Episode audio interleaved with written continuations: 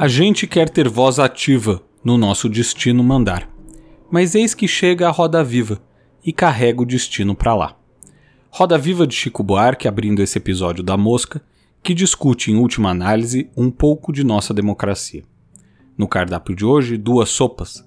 O primeiro caldo inicia uma série para pensarmos as chances dos candidatos à presidência da República em 2022, e o segundo caldo busca avaliar os benefícios e malefícios das prévias partidárias. Será que só há vantagens no processo? Ou podemos pensar que nem sempre é assim, hein? Mas antes de começarmos, se você está curtindo esse podcast, não fica aí moscando. Aperta o botão de seguir para não perder nenhum novo episódio e compartilhe com seus amigos. Além disso, agora você pode mandar sugestões e comentários para amoscapodcast@gmail.com. Se quiser, também pode usar a plataforma do Anchor para mandar áudio. Vai ser ótimo ouvir suas ideias também.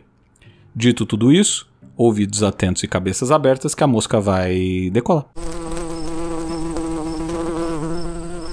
Bolsonaro tem chance? Bom, vamos pensar. Bolsonaro é um fenômeno eleitoral. Quem acreditaria que um deputado inexpressivo, cuja carreira parlamentar o levava apenas a programas populares que exploravam as barbaridades que ele falava, seria um dia eleito presidente da República, hein? E mais, quem poderia supor que, mesmo eleito, ele não seria o moderado como alguns analistas disseram que ele seria após a vitória em 2018?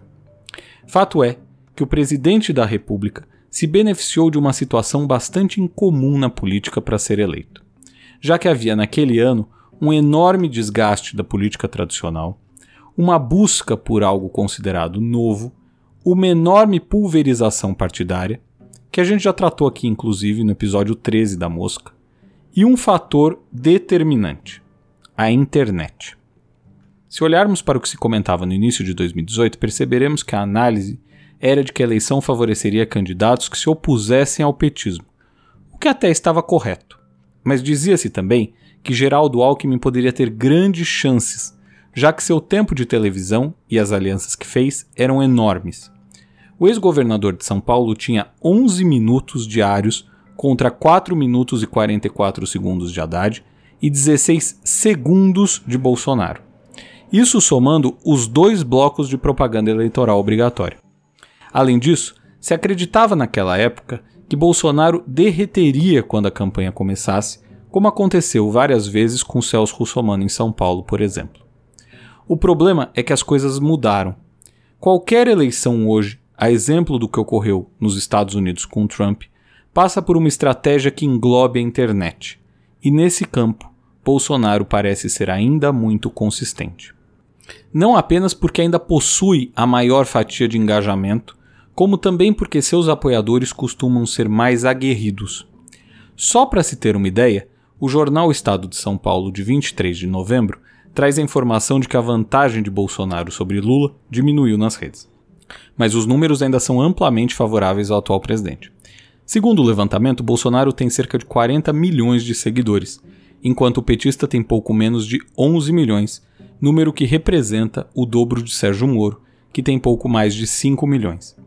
E não para por aí. Em 2019, Bolsonaro possuía pouco mais de 22 milhões de seguidores no dia de sua posse. Isso tudo, ainda segundo o mesmo jornal.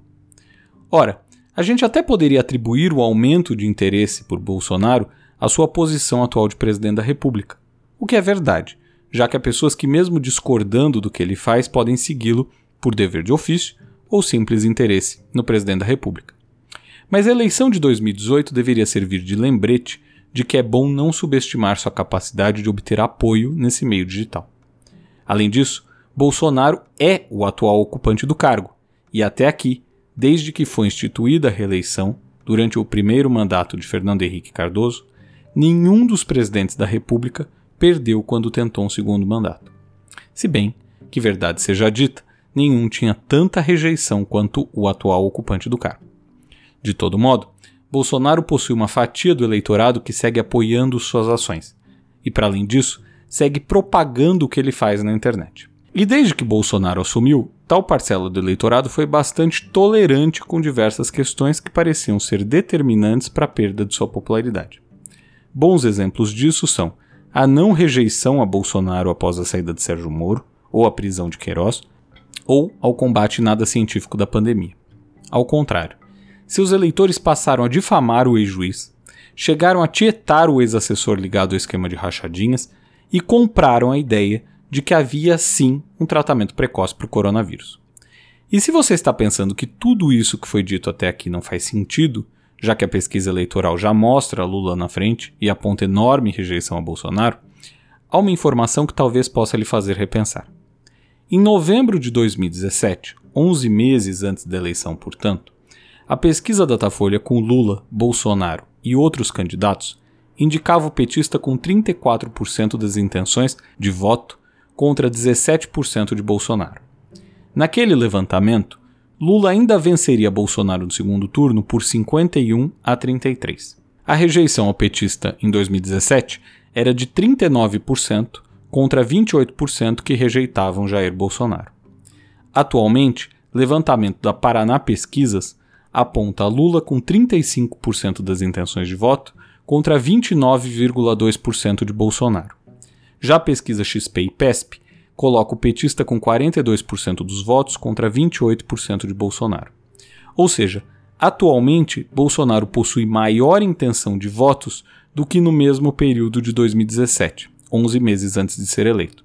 Apesar de que hoje temos uma economia cheia de problemas, uma alta taxa de desemprego e uma pandemia que ainda traz danos para a imagem do país. Sinal de que seus seguidores são fiéis e que muitos acreditam mais no WhatsApp e nas outras redes sociais quando pretendem avaliar a gestão atual.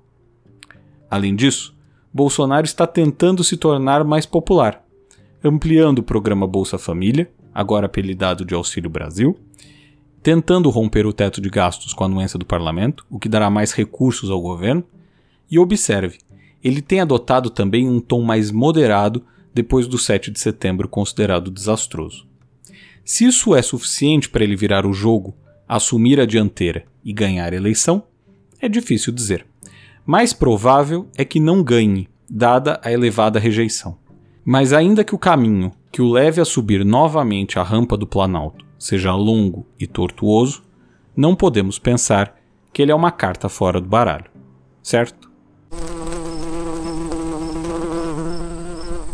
Aqui no Brasil, o sistema de prévias é algo bem pouco utilizado nos partidos políticos, que sempre acabam preferindo a indicação pelos dirigentes partidários. Poucas são as exceções a essa regra, entre elas o PSDB.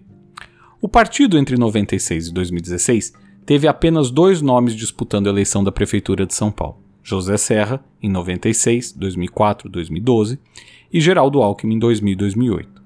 A história mudou em 2016, quando João Dória disputou com alguns tucanos a indicação para a vaga de prefeito da maior cidade do país, obtendo maior apoio partidário e sendo eleito na sequência para o cargo, já no primeiro turno. No início de 2018, o então prefeito participou novamente de prévias, vencendo outros correligionários para disputar a vaga de candidato ao governo do estado de São Paulo. Agora, o governador deseja ser presidente da República e o PSDB, mais uma vez, lança uma disputa interna para decidir o candidato. Tirando o aspecto da bagunça do processo, há de se pensar se as prévias são sempre positivas ou não. Para isso, podemos pensar no caso dos Estados Unidos. Até o ano de 1972, os candidatos do Partido Republicano e Democrata eram escolhidos, segundo o livro Como as Democracias Morrem, em salas cheias de fumaça por um punhado de dirigentes partidários. Isso foi alterado a partir dali quando os delegados dos partidos passaram a ser escolhidos em primárias, ou seja, por milhões de eleitores. E se isso pode a princípio soar como sendo sempre positivo, a eleição de Trump demonstra que, por incrível que pareça, o aumento da democratização do processo na escolha de um candidato pode significar a escolha de alguém que seja contra o sistema que o elegeu. Isso porque os dirigentes partidários tenderiam a evitar a radicalização do processo, já que temeriam eles mesmos perder o controle do partido. Mas a partir do momento em que não há mais essa barreira, o que impede alguém de fora do sistema, um outsider, de se lançar candidato, ganhar apoiadores e, uma vez eleito, passar ele contra o sistema que o levou até ali? No Brasil, o exemplo de Dória não é algo muito diferente, já que ele ganhou adeptos em um campo mais à direita do espectro ideológico exemplificado muito bem pelo apoio dado por ele a Bolsonaro, o famoso Bolsodória, e que agora ele tenta se livrar, e que causou o abandono do candidato do partido nas eleições presidenciais de 2018, Geraldo Alckmin. Além disso, o PSDB hoje teria muita dificuldade de se caracterizar como um partido social-democrata, o que evidentemente não é responsabilidade exclusiva de Dória, ainda que o governador tenha parcela dessa responsabilidade. João Dória ajudou a dar uma nova cara para o PSDB. Cara essa que não convencia outras lideranças partidárias, como Bruno Covas, de quem ele era aliado, e de Eduardo Leite, com quem agora ele disputa a indicação para a candidatura a presidente da República. Assim, podemos pensar que não fosse o sistema de prévias, dificilmente Dória seria candidato em 2016, já que a escolha passaria apenas por alguns dirigentes que talvez preferissem nomes como Andréa Matarazzo, Bruno Covas ou Ricardo Trípoli com maior história partidária. E assim sendo, talvez o PSDB não desse uma guinada mais para a direita, nem alteraria seus dirigentes pelo peso que Dória passou a ter no partido após seu sucesso eleitoral. O mesmo acontece com o Partido Republicano, que hoje possui uma ala trampista e outra que deseja retornar ao que era antes da eleição de 2016. Por outro lado, podemos também pensar que candidatos como Barack Obama talvez não tivessem chances, não fossem as prévias. Afinal, os dirigentes partidários provavelmente seriam também mais conservadores, preferindo escolhas entre os caciques do partido. Isso sem contar que Obama começou a forjar sua caminhada para a Casa Branca em um hipnotizante discurso nas convenções partidárias de 2004, no qual ele fala sobre a audácia da esperança e traça algumas das linhas mestras do que se tornaria sua campanha em 2008. Of difficulty, hope in the face of uncertainty, the audacity of hope. Ou seja, ele alcançou a posição de presidenciável pela capacidade de atrair apoiadores por seu talento de orador e por suas ideias, e não por sua longa jornada dentro do Partido Democrata. Assim, é inegável que o processo de prévias serve para alterar os rumos partidários, além de animar a militância do partido, tornando o filiado uma peça decisiva nos caminhos que o partido vai trilhar. Filiados esses que, em um país como o Brasil, onde há tantos partidos e tão pouca ideologia, acabam por não possuir uma função comparável ao que acontece nos Estados Unidos e em outros lugares do mundo. Por outro lado, como já colocado, a exemplo de eleições majoritárias, a radicalização se torna um eventual empecilho para dizer que as prévias possam ser sempre benéficas, uma vez que abrem uma janela para pessoas utilizarem aquele espaço para conseguir que seus projetos pessoais se sobreponham aos partidários. Trump obteve isso e Dória, de certa forma, também. Fora isso, se não há maturidade suficiente dentro do partido para se unir em nome do escolhido, o que pode se assistir é uma sucessão de rupturas que acabam por enfraquecer a base partidária. Não custa lembrar que Andréa Matarazzo abandonou a disputa das prévias e se desfiliou do PSDB em 2016, após ficar em segundo lugar contra Dória no primeiro turno do processo de prévias, e que Trump cogita fundar um partido nos Estados Unidos, o que seguramente tiraria muitos apoiadores e lideranças do Partido Republicano. Certo? Por hoje é tudo.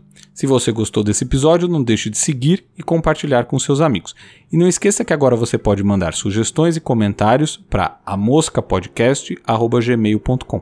Vai ser muito bom ouvir suas ideias. A Mosca volta na semana que vem.